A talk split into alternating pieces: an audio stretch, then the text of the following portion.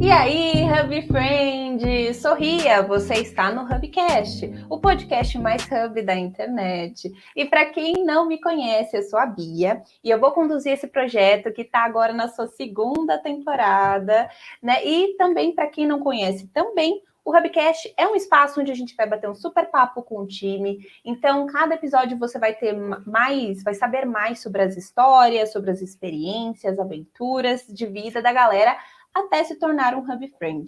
E para começar, já segue a gente nas redes sociais, já, já segue a gente no nosso canal, porque de onde vem esse tem muito mais para vir por aí. Comprou essa? Então vem comigo, porque hoje, mais uma vez, a gente está assim, bombando nos convidados. A gente tem a honra de receber a nossa rede de automação, com parte do coraçãozinho ali para vendas, né? A Laís, que, como gosta de muito de chocolate branco, foi apelidada de Laca, Laca Boni, é, Bolina, desculpe, aqui com a gente. Bem-vinda, Laca! Obrigada! Oi, pessoal, tudo bem? Estou feliz de estar aqui. Um pouco nervosa? Um pouco nervosa, mas estou feliz de estar aqui. É isso, tá tudo bem, tá tudo em casa, tá tudo em casa. Boa. Laca, como é de costume no nosso programa, a gente adora saber particularidades, curiosidades da vida, da história da, dos Hub Friends, né? Legal. E a gente já começa pelo início mesmo. Como era a Laca na infância? Como era é, a Laca quando pequena? Tá. É... Eu estava sempre descabelada, assim como hoje. Eu acho que isso ainda não mudou. É... Mas. Ou eu acho que eu tive uma infância feliz, assim, e uma infância tranquila.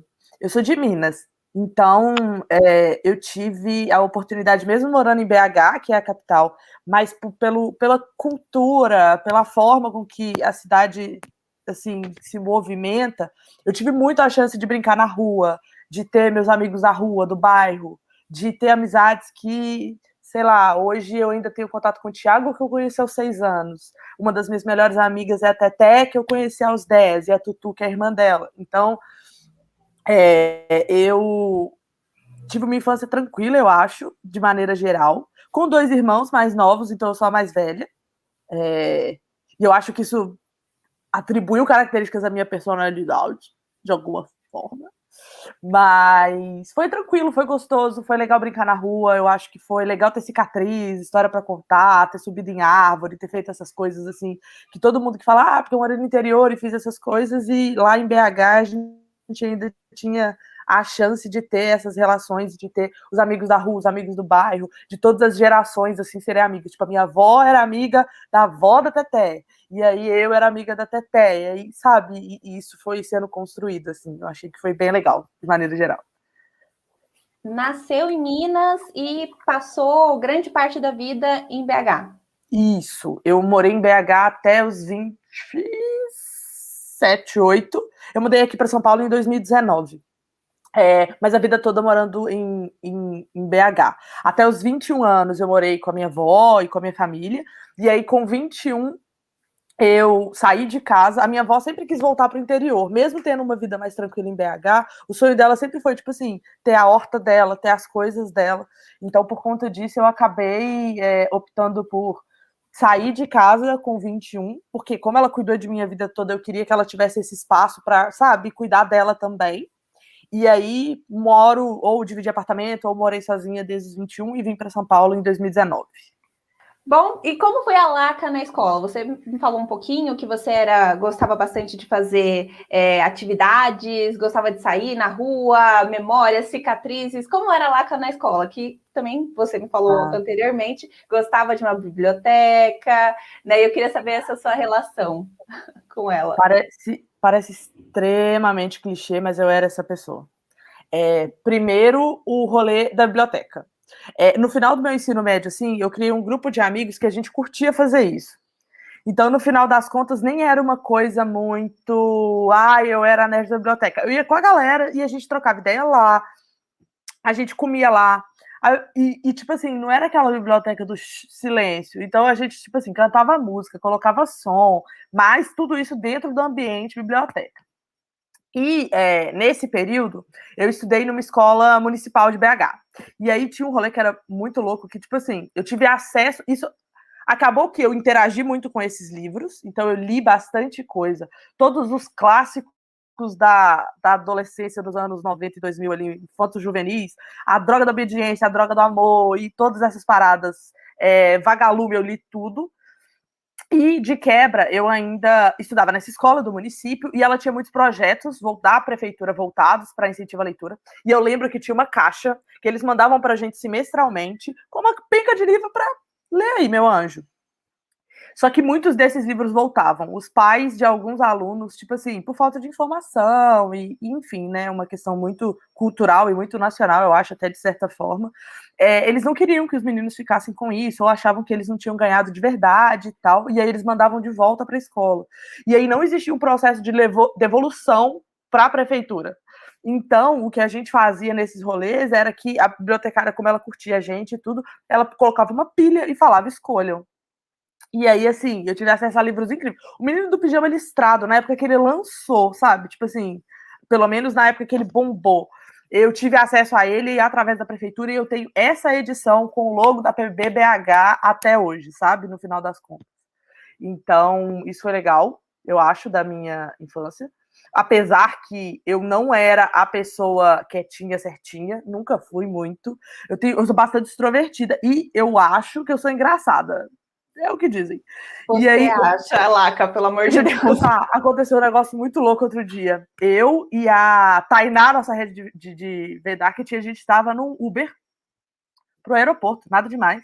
E aí, dentro do Uber, a gente foi conversando, o cara não abriu a boca com a gente. E aí, a gente precisava tirar as bagagens do carro. O cara virou pra mim e falou assim: Nossa, é muito engraçado, hein? E foi embora. E eu fiquei assim: Por quê? Eu comecei a tentar recapitular a conversa inteira para ver assim, gente, onde eu fui engraçada? Eu não lembro. Mas tudo bem, obrigada, eu acho. Ou então, virei pra Tainá. Eu não sei se eu agradeço, eu virei pra ele falando assim, mas por que, que você falou isso? Entendi, por que, que você me acha engraçada? Mas enfim. Então eu acho que eu sou um pouco engraçada. Então eu era a pessoa que você tava no fundo, trocava ideia demais com a galera, fazia muita piada. A partir do momento em que eu aprendi uma coisa, gente, eu não estudava mais essa coisa, porque eu já aprendi, entendeu? Então, assim, eu usava o restante do meu tempo para jogar truco, para fazer projeto paralelo na escola, para todas essas coisas, assim, e para jogar handball. Que eu joguei handball da quinta série até o final do meu ensino médio, sempre amei, achei que eu ia seguir carreira, sabe? Tipo assim, uhul, nova Maísa Pessoa do Brasil, sabe? Apesar que eu não jogava no gol, mas é porque eu adoro ela. E joguei durante. Eu sempre gostei de esporte coletivo, eu gosto de coisas assim, de, de relação com pessoas, por ser muito expressiva, por ser muito comunicativa. Então, é, foi um período legal, assim, também, que eu construí amizades e que. É, acho que fez bem, assim, sabe? Trabalhar de maneira coletiva com pessoas e ter regras e ter que ter uma cadência de, de treinar e de, sabe, se educar com isso e tal. Foi um processo legal, apesar que para mim era muito zoeira, assim. A minha melhor parte era eu ser, eu sou alta, né? Eu tenho 1,73m, assim, eu sou, e eu tenho 1,73m desde os 12 anos, entendeu? Um dia eu acordei de manhã, eu tinha 1,73m e era enorme. E isso no handball eu era ponta, e isso no handball, é, jogar com pessoas mais baixas, nossa, eu fazia bullying. Eu tenho que admitir que eu era essa pessoa horrível, assim, sabe?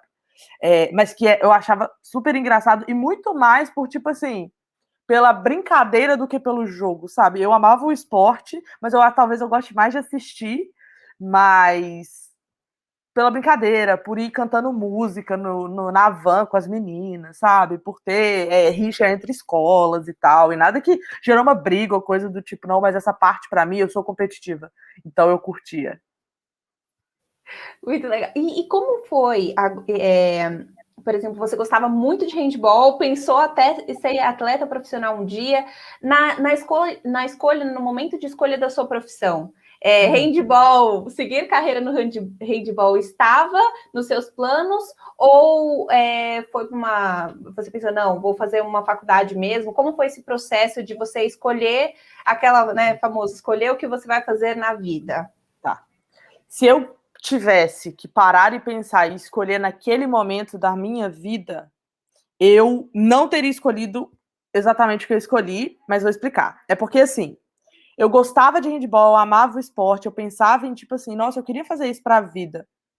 Mas é, eu vim de uma família humilde, sabe? Assim, então eu sou a primeira geração que fez faculdade. Eu acho que o rolê foi, sempre foi muito assim. A minha avó era minha avó e meu avô com muitos filhos. Então, assim, a fonte de renda em casa era muito pequena e eles passaram por muita dificuldade nessa época.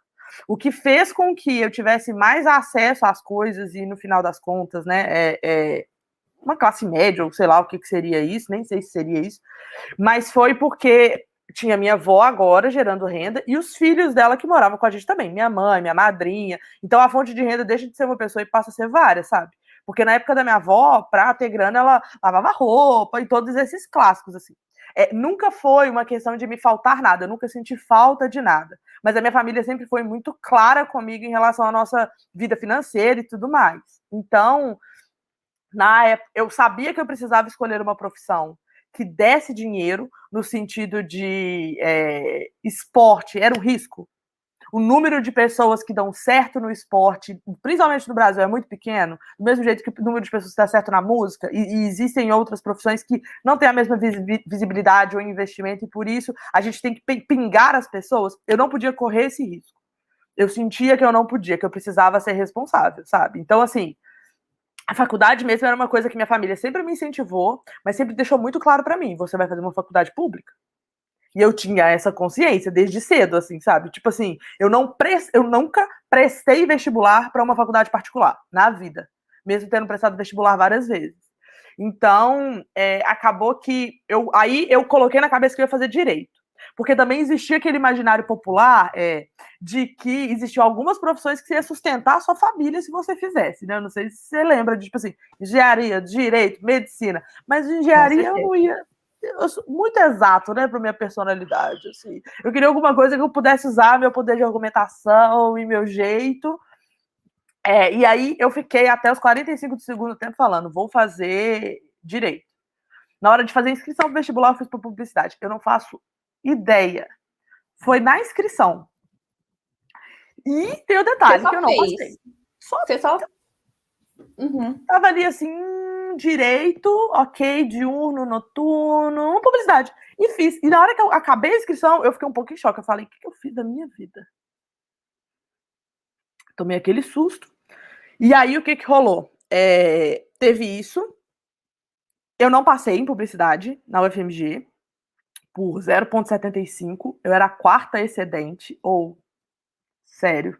0,75? 0,75. E publicidade na UFMG especificamente, eu não sei como é hoje. Eu não fiz Enem, porque eu sou um pouco mais velha do que eu aparento. A pele tá boa, mas é porque a gente investe em creminhos. Mas é, na minha época era a primeira e segunda etapa, então você fazia a primeira etapa, que, que, parecia meio que um Enem, assim, a prova, e depois você fazia a segunda etapa, que era a prova aberta de questões de áreas específicas relacionadas ao que você vai fazer. Então eu fiz história, português, literatura e filosofia, por exemplo, para publicidade.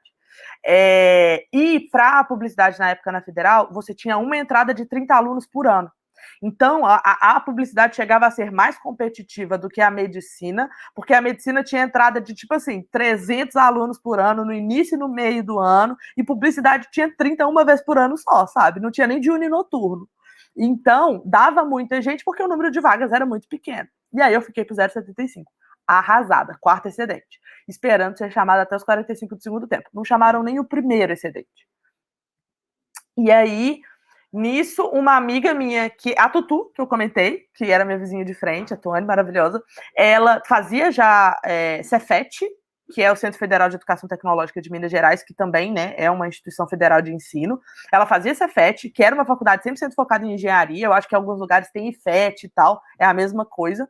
Mas aí eles queriam se tornar uma universidade tecnológica, e por isso eles abriram um curso em outras áreas, eles precisariam abrir para deixar de ser uma faculdade de exatas e eles abriram um curso de letras com ênfase em tecnologia de edição. Concomitante a isso, é o meu professor dessa época do colégio de biblioteca e tudo mais, eu não sei se ele me observava na biblioteca, se ele me curtia, porque eu, tipo assim, dava atenção à aula e ao mesmo tempo eu era muito ridícula. E aí ele fez o cadastro de uma redação minha para um concurso de, de, de produção textual lá da prefeitura E aí eu ganhei, e aí, tipo assim, teve premiação, e rolei, passou na TV, e essas paradas todas. E aí ele começou a me incentivar muito a fazer letras. Ele começou a bater muito na minha tecla comigo de por que você não faz letras? Eu amei e tal. E aí eu fiz, fiz o, o vestibular do Cefet, passei. Na minha cabeça eu tava assim, ok, passei. Vou migrar para a publicidade, né? Na hora que abrirem as vagas, ele abriu uma transferência, eu vou. Nunca abriu. Na história, toda vez, tipo assim, um pouco da galera que tinha era dentro da própria UFMG que fazia essa, essa transição. E aí, por conta disso, eu fiquei na letras. E assim, olha que caminho maluco. Eu saí do handball para letras. E a gente vai falar um pouquinho mais sobre essa sua aventura na faculdade de letras, mas é daqui a pouquinho, porque a gente vai fazer um pequeno intervalinho comercial, tá bom? A gente já volta. Ei, você! Sim, você mesmo! Tá afim de ser o mais novo ou a mais nova Hub Friend? Então espie as nossas vagas na Gup. Estamos com muitas oportunidades para você, desde estágio a analista, viu? Ah, sem contar que todas as vagas são remotas, então não importa onde você esteja, a Hubify é o lugar para você. Acesse agora www.hubify.gup e se inscreva por lá. Esperamos por você! Voltamos com o Hubcast. Eu falei que era rapidinho. falei que era rapidinho e é rapidinho. E eu até comentei é, no nosso episódio anterior que é, os nossos é, hub intervalos são bem instrutivos, né? Então é sempre bom prestar atenção. É, enfim, agora a gente está numa jornada da Laca, onde ela se vê dentro da faculdade de letras, mas ainda querendo né, aquela sua chance em publicidade. Então, como foi essa sua aventura pela faculdade de letras, Laca? Tipo, você gostou? Teve matéria que você gostou? Teve matéria que não gostou? Como é que foi? Gente, assim, foi muito mais legal do que as pessoas pensam, eu acho. Do mesmo jeito que existem aquelas profissões que são as que vão sustentar a família, eu acho que existem as profissões também que, tipo assim, principalmente se elas forem é, associadas à licenciatura de alguma maneira, é, que tem muito preconceito, sabe? Político, social e estrutural, enfim. Mas a faculdade foi muito mais legal do que eu imaginei é, principalmente por ter essa ênfase com tecnologia de edição, eu tive umas aulas que acabaram que tinham uma relação interessante com a publicidade, de tipo fotografia, design, é, história da arte, esse tipo de coisa. Então, assim, isso me acrescentou bastante e me deu umas noções para o que eu faço hoje, além da própria produção textual e escrita, que no final das contas eu uso 90% do meu tempo, não tem jeito, isso foi legal. Tem matéria chata? Gente, linguística histórica Linguística histórica vai te explicar por que, que o A tem o formato do A. Porque na pintura rupestre, juro por Deus, é, é isso, linguística histórica. O A era o desenho de um touro, e aí, por isso que tem dois chifrinhos aqui, essa aqui é a cabecinha do touro, e aí a gente virou ele assim e virou um A.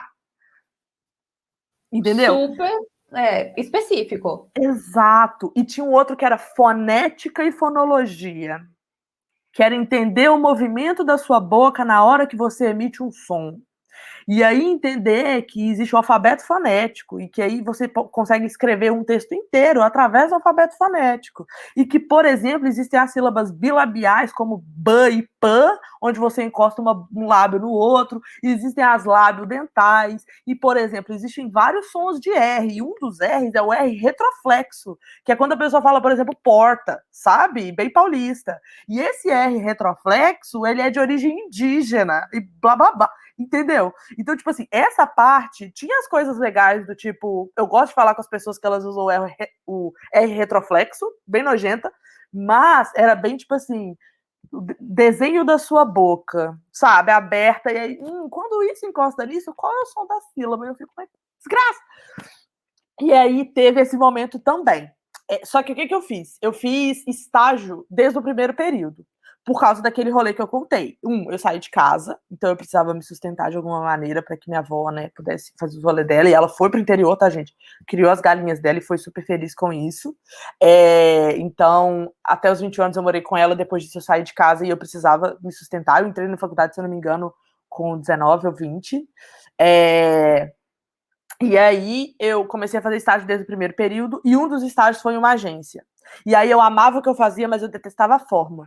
Porque era uma agência de que fazia tipo impressos e tudo, e não é a minha pegada.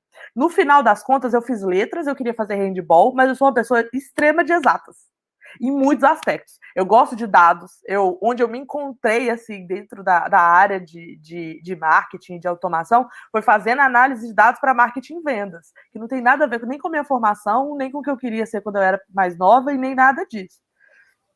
Então, eu gostava do. É, no, no, nosso outro papo, você disse que você até fez um estágio é, na área de educação mesmo, né? Com crianças, vários. né? Você fez vários. Isso, Como... eu lecionei é, eu dei aula para crianças de primeira a quarta série num projeto da Prefeitura de BH, e isso foi legal ver que eu fui fruto e depois eu consegui é, ofertar isso de alguma maneira para alguém. Mas eram crianças que viviam em área de risco.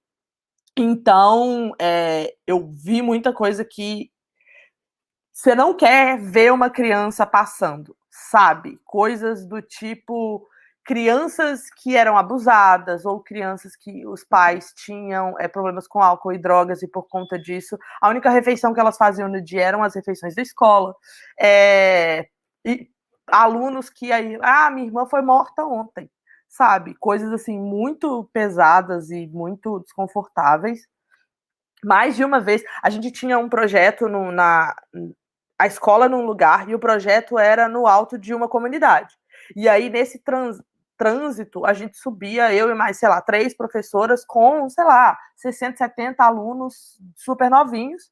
E aí, nesse rolê, às vezes, é, colocavam um carrinho de supermercado com colchão dentro, colocavam fogo e falavam: hoje vocês não vão subir, vocês precisam ficar dentro da escola porque a gente teve um probleminha e a gente precisa resolver. É, então, e aí, isso eu curti fazer, era legal, era divertido e tudo. As crianças, eu, elas, a gente tinha uma boa relação. É, é, aquilo que eu falei, eu acho que tem coisas da, de ser a, a, mais velha e tudo que eu trouxe é, para isso, mas foi muito. Eu ia para casa muito pesada, eu ia para casa muito triste, o meu emocional ficava muito abalado com isso. E aí então eu fui trabalhar num projeto de incentivo à leitura, uma ONG, para é, escolas públicas, que era o Instituto Gil Nogueira. E aí o meu trabalho era volta para a biblioteca. Minha vida, gente, é um grande, sabe? é, eu selecionava literaturas para crianças de primeira a quarta série, e aí elas faziam, não uma competição, mas elas tinham a oportunidade de ler até 100 livros por ano voltados para a faixa etária delas, e aí quando elas liam, quem lia mais ganhava prêmios. Então a pessoa que mais lia livros, ela ganhava medalha, e aí, tipo assim, quem leu a, no primeiro semestre, quem leu 50 vai ganhar uma bicicleta, quem ganhou 30 vai ganhar uma bola. E aí tinha todo esse movimento, assim, que foi um projeto muito legal também, mas meu coração ainda estava quentinho pela publicidade. Então, aí eu estagiei em outras coisas também, estagiei dentro do próprio Cefet e tudo mais. É, cheguei a fazer dois estágios ao mesmo tempo, surtado. E aí, é, um dia eu estava trabalhando nessa ONG, fazendo a seleção de livros assim bem tranquila. Aconteceu um fato que eu não ia contra os meus valores. E aí nisso eu falei: eu vou fazer o que eu quero da minha vida, eu vou para publicidade. Eu peguei as minhas coisinhas da minha mochilinha, coloquei minhas coisas dentro, peguei a mochila e falei: gente, então eu tô indo embora. É, muito obrigada por tudo, foi ótimo, um prazer. E fui. Saí de lá, é, fiquei, sei lá, eles chegaram a me dar férias e tal, porque eu tinha umas férias para vencer, então eu fiquei um tempo. E aí, logo depois que eu matei as minhas férias, apareceu o Gama Academy, que era um projeto para, e é ainda, né, uma escola de formação de pessoas para empresas de tecnologia e startups. Então, eu fui da primeira turma do Gama em BH, é, acabei sendo selecionada para um processo seletivo na Simpla, mas eu já tinha mandado meu currículo para uma vaga dentro da Rock Content e no final das contas fui selecionada pela Rock, justamente por fazer letras, olha que loucura, porque eles queriam alguém, como é marketing de conteúdo, produção de texto e tudo mais, o diferencial para me contratar, mesmo a minha experiência sendo assim, nada, foi justamente a minha formação. Meu, meu chefe, né, meu amigo, o Hank, ele me contou isso depois. Então, aí fui, segui, assim. Então, a primeira vez, eu comecei a trabalhar com publicidade lá em 2012, mas é, entrei de cabeça de nunca mais sair e não precisava mais de estágio obrigatório, todas essas coisas em 2016, quando eu entrei na Rock. E aí a gente vai falar mais um pouquinho sobre essa sua entrada na publicidade e as suas outras experiências que você teve no ramo até chegar na Hubify, mas vai ser daqui a pouco, porque a gente vai ter mais um intervalinho aí e a gente já volta. Tá gostando do Hubcast? Quer curtir mais conteúdo legal sobre o marketing digital e sobre o nosso time? Então vem seguir a gente nas redes sociais. É só procurar por agência.hubify, se divertir e se informar com tudo que postamos por lá. Eu garanto, não vai se arrepender, hein?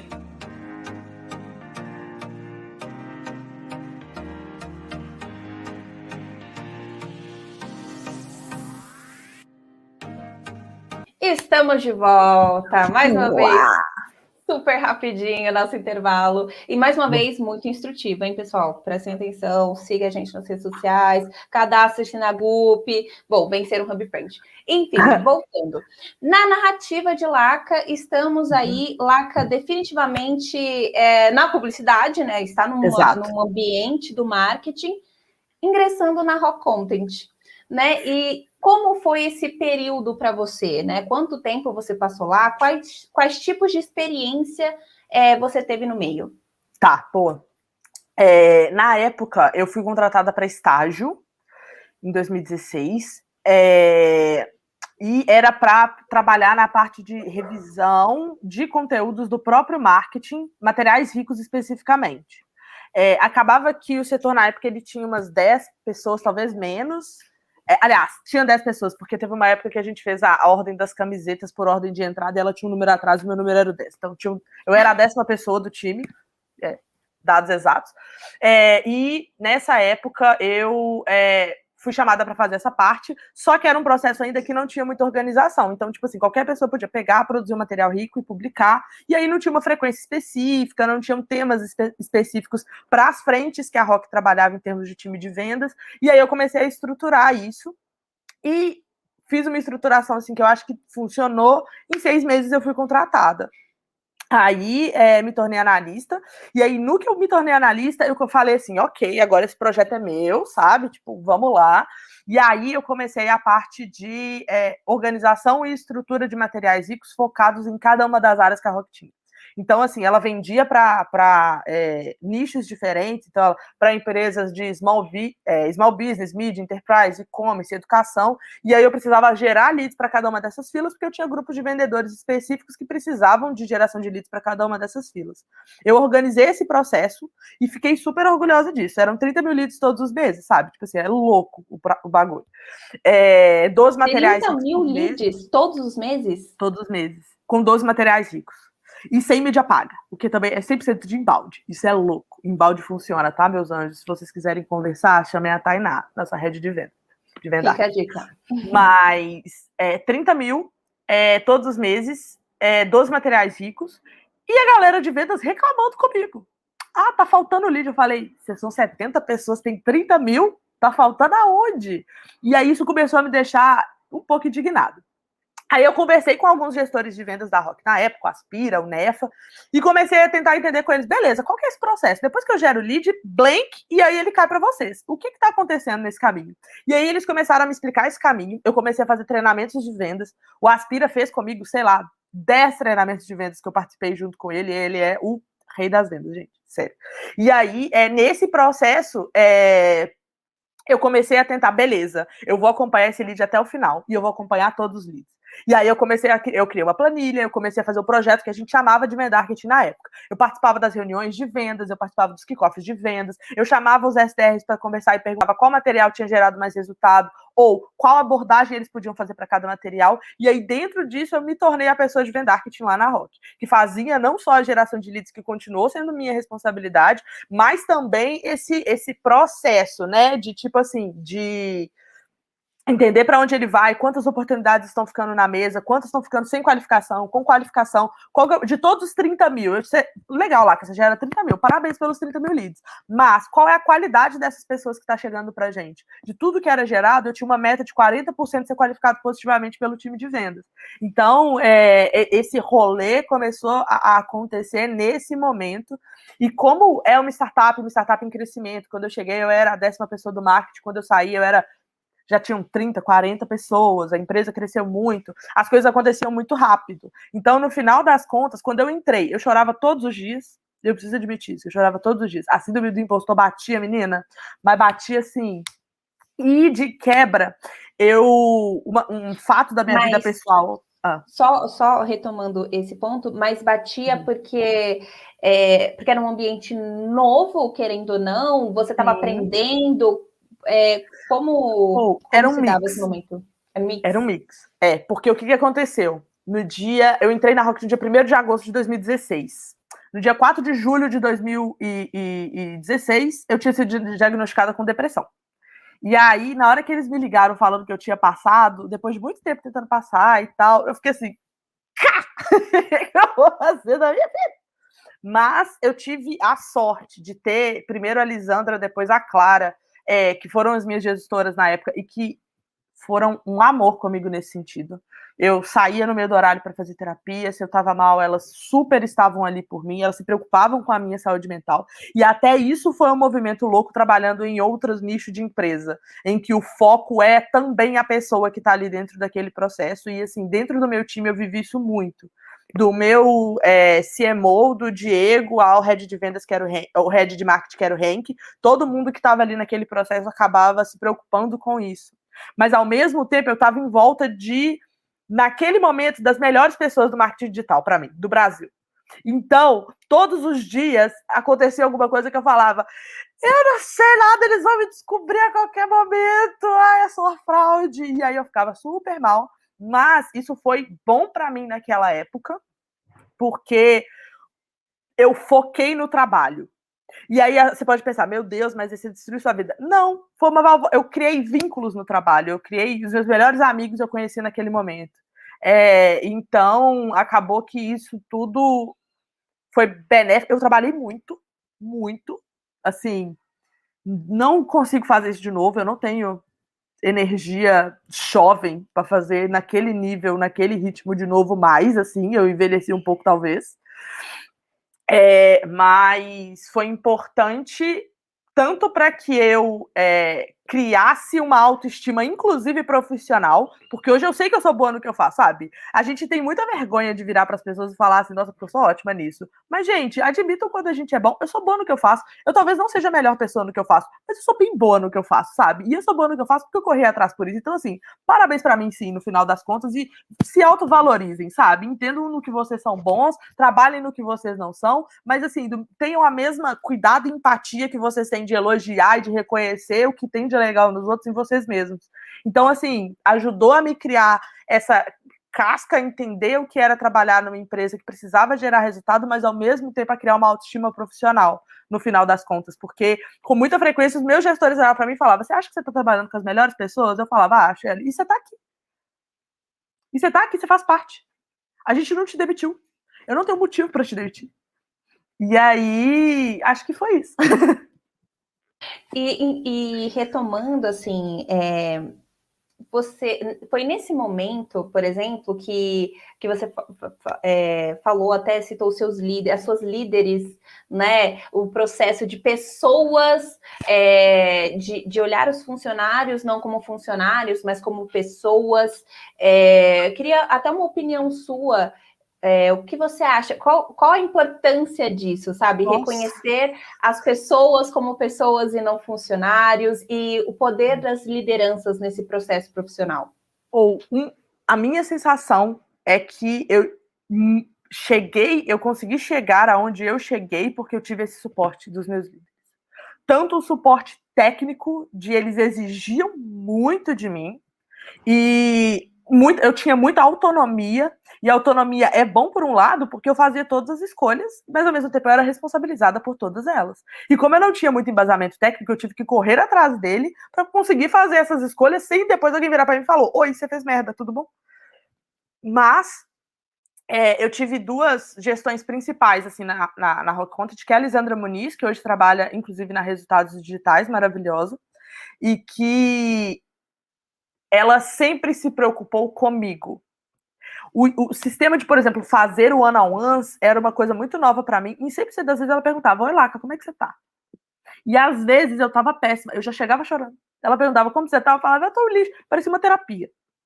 É, e a Clara, a mesma coisa. E eu ainda tinha vantagem, eu tive a Clara Borges, é, que foi minha gestora, e que ela é, se eu não me engano, ela está trabalhando na P&G, mas nos Estados Unidos hoje em dia. É, mas ela era a pessoa mais calma do mundo. Ela fazia yoga, ela era vegetariana, ela era muito tranquila. Uma vez a gente apagou um percentual gigantesco da nossa base de dados. E a gente não sabia se a gente ia conseguir recuperar. Eu estava morrendo por dentro e ela estava assim: tá tudo bem. Ninguém vai morrer. E isso para mim foi bom. E eu acho que assim, é, as lideranças que eu tive e o papel que elas tiveram, e não só as duas, mas o Henk também, que foi um gestor, assim, que eu não tenho uma crítica a fazer sobre o meu processo de gestão com ele. Ter essas referências muito boas e muito fortes e com uma cultura muito forte fizeram com que eu me tornasse muito exigente com os líderes que eu tive e que eu me tornasse muito exigente com a minha própria liderança. Pouco tempo depois de sair da Rock, eu fui para um cargo de liderança e eu vi que eu não estava conseguindo ter o impacto por diversos fatores, por falta de experiência e conhecimento da minha própria parte, por não ter tempo, aqueles gestores que às vezes precisam fazer muito do operacional e eles não têm tempo de cuidar daquelas pessoas, por vários motivos, eu não conseguia empenhar e, e colocar na vida daquelas pessoas a mesma o mesmo cuidado que tiveram comigo. Então eu optei por não continuar. Eu até se alguém quiser entender, conhecer um pouco mais sobre isso, eu vou fazer meu próprio merchan, mas é porque eu acho que foi um, um momento importante para mim. Eu produzi um texto sobre isso. De por que, que eu deixei um cargo de liderança, tá? No meu, no meu LinkedIn. Porque eu deixei porque é, a gente tem muito a ideia do cargo, da posição e de como as pessoas vão me ver. Só que você está lidando com a vida de outras pessoas. Eu não me incomodei nem por um segundo de dar um passo para trás e entender que não, eu não estou pronta para ser uma gestora de pessoas. Eu não estou pronta por estrutura, eu não estou pronta nesse lugar, nesse momento, não vai funcionar, não vai ser uma boa experiência para essas pessoas. E na época, até o meu time, que é meu amigo até hoje, o Gus, a Julinha e tal, é, eles falavam comigo, nossa, mas você foi a melhor gestora que eu tive. Eu falei, amado, isso é um péssimo sinal. Porque isso significa que todos os outros foram piores do que eu. Como eu disse, eu sou muito boa em admitindo que eu sou boa, mas naquele momento eu não era uma boa gestora, sabe? Então eu pausei, voltei para trás, é, entendi um pouco melhor como eu poderia fazer isso e entendi que eu precisava escolher um lugar que me desse a opção de fazer isso e foi quando eu vim para a Hub, sabe? Porque a grande questão assim da minha virada de chave, eu, eu e a Hub a gente se conhece desde 2016, assim, desde quando eu entrei na Rock. Eu fiz é, co-marketing na época pela Rock com o Fábio, que é o nosso CEO atual, e o Caio, que é o nosso antigo CEO, mas ainda sócio. É, eu fui frila da plataforma. Como eu era estagiária, né, gente? Precisava pagar conta nessa vida. Eu fiz muito frila na plataforma da Rock nessa vida. Vocês não fazem ideia de sério, de já ter tirado, sei lá, coisas próximas ao meu salário atual para conseguir me manter e fazendo freela. Era surtador, assim. Mas, então eu era freela é, é, favoritada da, da plataforma da Rock para a Hubify e para os clientes da Hubify. É, e aí a gente ficou nesse romance durante muito tempo, até que eu vi a minha carreira caminhando para essa área de gestão que todas as vezes que me procuravam para uma vaga geralmente estavam relacionadas a isso, mas eu não queria fazer isso em um lugar onde eu não pudesse fazer, onde eu não pudesse tomar decisões pelo meu time e me preocupar com, em pessoas e, e, por pessoas, no final das contas, porque eu sei que eu não teria chegado na minha carreira nesse momento se eu não tivesse essa base. O, o, e existem diversas pesquisas, a Harvard, Harvard Business Review, ela tem uma pesquisa especificamente falando sobre o impacto de uma gestão na vida dos colaboradores, sabe? Tipo assim, é um dos maiores fatores de demissão, de pedido de demissão, sabe? De depressão, de burnout, de todas essas questões, assim, eu passo oito horas do meu dia dentro do trabalho, sabe? Como que eu vou fazer da vida de uma pessoa um inferno se ela vai ter que conviver comigo? A maior, ela vai me ver muito mais do que ela vê as pessoas que ela mais ama na vida dela, sabe? Então, assim, é, a Hub me deu essa, essa possibilidade de construir esse time e de. É óbvio que eu falho bastante, né? Inclusive porque eu sou meio doido, mas de me esforçar ao máximo para conseguir é, aplicar na vida de outras pessoas um pouco disso que aplicaram na minha, que fez com que eu construísse a minha carreira até esse momento, sabe? Aconteceu um fato na minha vida profissional que a Gama me colocou na lista dos 10 profissionais para se seguir em 2021, nesse ano. E aí, aliás, 10 não, 50, perdão, os 10 eram líderes, 50 profissionais para se seguir em 2021 de marketing.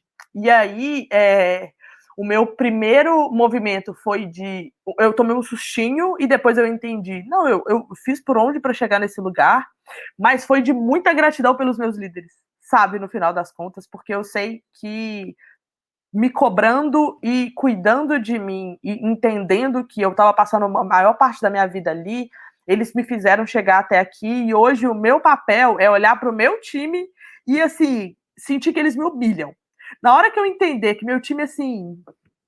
Me, eu amo quando isso acontece. É, é, a sensação mais prazerosa do mundo o seu time vir e te explicar uma coisa que você não sabe, e aí você fica assim, velho, eu fiz a bagaça do meu papel, sabe? Por favor, Rabify, pague o meu salário, porque aqui eu estou fazendo o que eu vim fazer, sabe? É, she did it what needed to be done mesmo, assim, bem legendary. Então, é, Gente, sejam responsáveis como líderes, tá? Se vocês não lembrarem de nada do que eu disse aqui, sejam responsáveis como líderes, por favor. E é com essa frase super, super mega importante e inspiradora que eu te pergunto, então, Laca, já que é, esse ano deu match com a HubFi, né? Finalmente você veio para a HubFi e você começou esse trabalho é, gerindo equipe, né? Sendo head de automação. Eu te pergunto, hoje, o que que te dá mais satisfação no que você faz hoje? Tá. É... Do meu lado egoísta, saber que eu estou me desenvolvendo. Saber que é, hoje o meu líder é o Oscar Sigak. E saber que ele hoje cumpre esse mesmo papel de me desenvolver, de me empurrar, de da gente ser muito diferente, isso contribuir para que eu tenha uma nova visão do que é ser liderada e do que de, de, de mundo e de o que é ser líder. Então, isso contribui muito para o meu próprio desenvolvimento. É, e ver o meu time. O meu time me dá muito orgulho, sério. Vocês vão me desculpar, gente. As pessoas vão, vão me xingar depois que eu falar isso, mas meu time é o melhor time da Hub5. Ponto. Eles são incríveis. E não porque é uma competição, mas porque cada um deles é único, cada um deles tem se empenhado 300% para fazer o que eles fazem, cada um deles é, se importa, sabe? No final das contas, eles se importam com os clientes, eles se importam em levar o melhor resultado. Quando um, um erro acontece, e erros acontecem, eles não ficam tacando a peteca um para o outro, ah, mas foi fulano. Não, a gente errou Teve uns dias para trás que uma pessoa do meu time instruiu uma pessoa de um jeito que não era a melhor forma de fazer uma tarefa. E aí ela virou para outra pessoa, né, para quem ela ensinou, e falou: avisa para o seu líder, né, de squad, para o seu time, que fui eu. Aí ela falou: não. Ela simplesmente falou: gente, vacilamos aqui, foi mal. E foi isso, sabe? E essas micro coisas, essas micro responsabilidades, elas para mim são o resultado do impacto que o time de automação está tendo hoje na Hubify de ter trilhado um caminho que agora ele está funcionando dentro da nossa dinâmica de empresa, no final das contas, sabe? Então, isso me dá, me motiva muito, me dá muito orgulho. Na hora que eu penso assim, eu quero largar tudo e comprar um terreno no interior da Itália. Primeiro, eu lembro que eu não sou Giovanni Bank, mas em segundo lugar, eu penso que eu tô, eu tô aqui pelo, pelo meu time, sabe? No final das contas, e que eles se importam comigo e eu me importo com eles, e que eu estou minimamente conseguindo aplicar o que eu tive de legal na minha carreira na carreira deles. E essa pergunta, né, que você acabou de responder, também encaminha para uma outra pergunta que a gente sempre acaba fazendo para fechar, né, o nosso Hubcast, que é quais são os seus sonhos daqui para frente, ah. né, tanto profissionais quanto pessoais, está aberto. Tá. É... Meu sonho profissional. Olha, hoje, vou ser bem específica. Tá? É, hoje eu estou bem interessada. A pauta de, de diversidade e cultura, para mim, é bem importante. Eu participei do processo de construção, de construção do Código de Ética e Conduta da ROC, acabei entrando nisso em outras empresas é, nas quais eu participei. É um valor para mim importante. Hoje, dentro da, da Hubify, eu faço parte do. Eu presido uma das frentes do Comitê de Diversidade da IAB, das empresas associadas. Então, eu quero fazer uma pós nessa área. Eu descobri uma pós focada em diversidade e cultura e eu estou bem, bem interessado em fazer isso. É, eu quero cons conseguir continuar desenvolvendo pessoas. Eu acho que no final das contas é um aprendizado muito grande para mim, uma experiência muito legal para mim, mas que eu, a minha avó, que me criou a vida toda, ela sempre eu sempre vi muito nela e eu acabei adquirindo essa característica, que não é boa nem ruim, é só uma característica, de que não faz sentido eu estar bem se os outros não estão. Não faz sentido eu ter um privilégio se eu não uso ele a favor de outras pessoas. Eu vou estar sendo só uma pessoa babaca. E eu sei do privilégio que eu tenho no cargo que eu tenho e do, das possibilidades que eu tenho nisso, então eu quero conseguir usar isso para impactar a vida de outras pessoas de alguma maneira é, isso para mim é muito forte. Eu sou da geração do propósito, sabe? Mais do que do enriquecimento, mais do que. Seria muito legal aparecer na capa da Forbes um dia. Under 30 tá meio. Não dá mais. Mas seria legal? Seria muito legal. Mas mais do que isso, é ver o, o fruto na vida de outra pessoa. Isso me deixa muito mais feliz, é muito mais gratificante. Assim. Não adianta. É, a felicidade só faz sentido realmente como, quando compartilhada.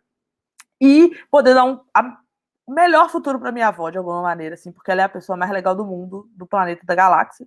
Então, poder cuidar dela para mim e, e proporcionar para ela coisas legais, assim. Eu quero levar minha avó para Disney, em resumo. Justíssimo, mais do que justo.